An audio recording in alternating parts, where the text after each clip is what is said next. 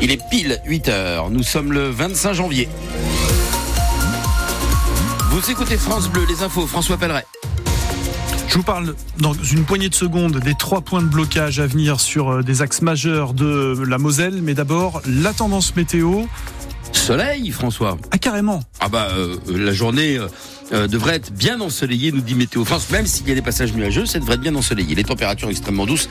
10 degrés au meilleur de la journée, nous y reviendrons à la fin de votre journal.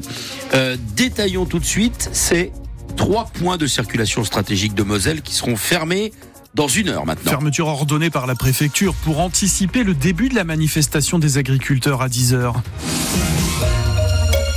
Donc des déviations seront mises en place sur la 31 à Feilly au sud de Metz dans les deux sens. Même chose à Thionville au niveau du Linclin.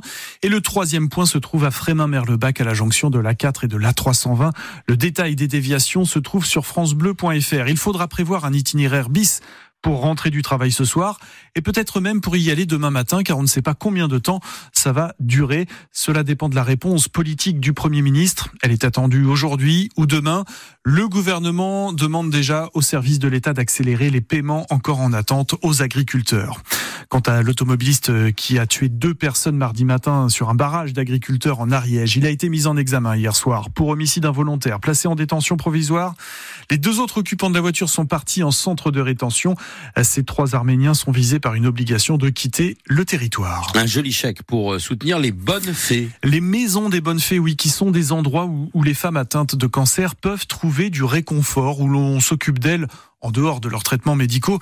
Euh, ce chèque de plus de 5700 euros, il a été remis hier à Metz par l'association Les Vipères de Moselle qui avait organisé une balade à moto en mémoire de Natacha Schmidt. Natacha Schmidt, une habitante de Plapville qui a succombé en 2022 à un cancer des ovaires. Elle avait 43 ans. Ce chèque a été remis à une ancienne Miss France, la dernière, qui vient de Lorraine, Sophie Talman. Elle donne de son temps, depuis des années, à la Maison des Bonnes Fées de Nancy, qui se trouve à l'Institut de cancérologie de Lorraine. La première maison des bonnes fées a été inaugurée euh, à l'ICL. J'ai eu la chance euh, d'y assister. C'est là que j'ai fait la connaissance de Natacha. Et cet endroit, c'est vraiment un petit cocon où les femmes vont pouvoir se retrouver entre elles, bénéficier de soins euh, socio-esthétiques. Natacha, c'est une personne qui a marqué déjà par son charisme. Elle était hyper investie. Moi, la première fois que je l'ai rencontrée, je savais même pas qu'elle était malade en fait. Elle était là vraiment pour me montrer qu'elle avait pris beaucoup de plaisir à, décorer cette première maison des bonnes fées, à montrer tout ce qu'on pouvait apporter. Qu'elle voulait, c'était aider les autres. Elle se mettait vraiment en retrait. Et c'est ça qui m'a vraiment bah, touchée et qui fait qu'on ne peut pas oublier Natacha parce qu'elle avait vraiment un très très grand cœur. Et c'est ce que je disais aujourd'hui, euh, c'est formidable parce que à travers elle, euh, bah, elle va continuer d'exister dans nos cœurs parce qu'elle a décoré d'autres maisons des bonnes fées et c'est la touche euh, Natacha. L'ancienne Miss France, originaire de Lorraine, Sophie Talman, qui fait partie donc de ces bonnes fées. Si vous souhaitez faire un don à l'association, vous trouverez le lien sur francebleu.fr. Après des débats houleux, une majorité de députés a voté pour cette nuit l'inscription de l'IVG dans la Constitution, une inscription qui apportera une liberté garantie aux femmes d'accéder au droit à l'avortement. Il y aura encore un vote solennel mardi à l'Assemblée. Les riverains de l'usine Knof à Ilange, au sud de Thionville, devront encore patienter, mais ça n'entame pas leur détermination. Ils sont venus hier à Metz au tribunal pour une audience suite à un dégagement de fumée, celui du 18 avril dernier, une odeur nauséabonde sortant de la cheminée d'urgence de cette usine de laine de roche. Mais le tribunal de police de Metz a renvoyé le dossier à celui de Thionville. Les membres de Stop Knof Ilange sont donc repartis pas plus avancés, Thomas Lavaux. Ils étaient pourtant venus nombreux hier au tribunal de Metz, les riverains de l'usine constituée partie civile dans ce dossier. Daniel Sansalon en tête.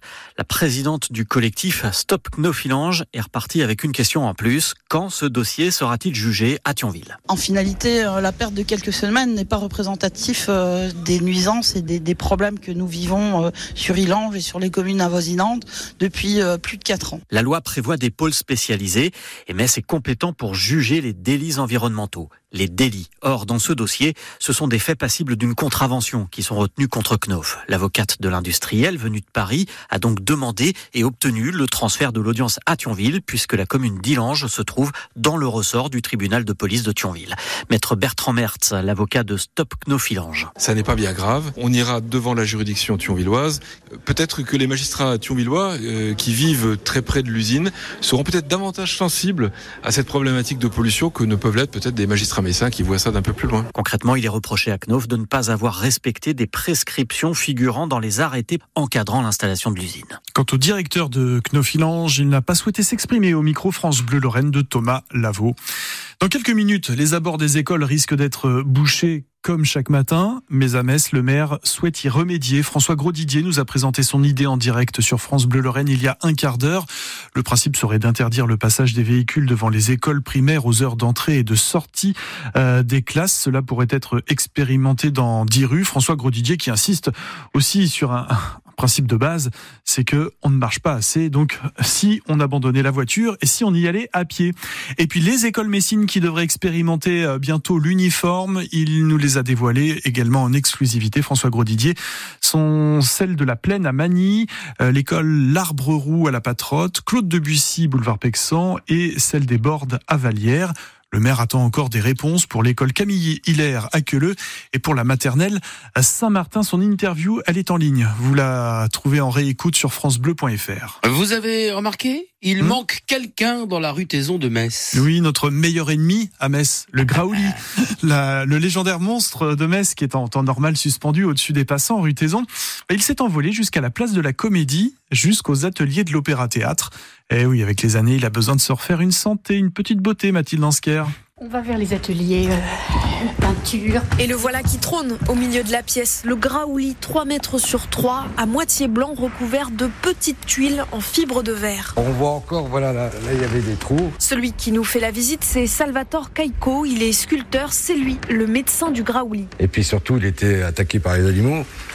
Et puis la, nature, il y avait du lierre, il y avait les oiseaux qui avaient picoré un peu partout. Et s'il est chargé d'ausculter le dragon, c'est parce qu'il en est aussi le papa. Salvatore Caicco a sculpté le Graouli.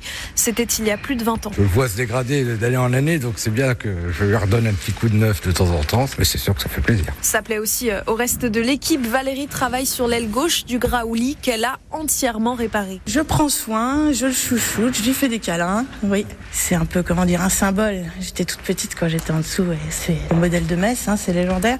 C'est vraiment génial, mais non, ça arrive pas tous les jours. Alors il faut encore recouvrir chaque écaille de fibre de verre avant de passer à la peinture. Et là, Salvatore Caicco hésite encore. on va garder le verre de base et peut-être euh, la crête qui était orange. Le reste, euh, je pense qu'on va changer. On va faire une petite surprise. Le Graouli devrait être de retour rue Taison autour du 5 février. Et vous avez aussi filmé euh, cette remise en état de, ce Graouli, Mathilde Dansker, et votre vidéo, eh bien, elle est déjà en ligne sur francebleu.fr.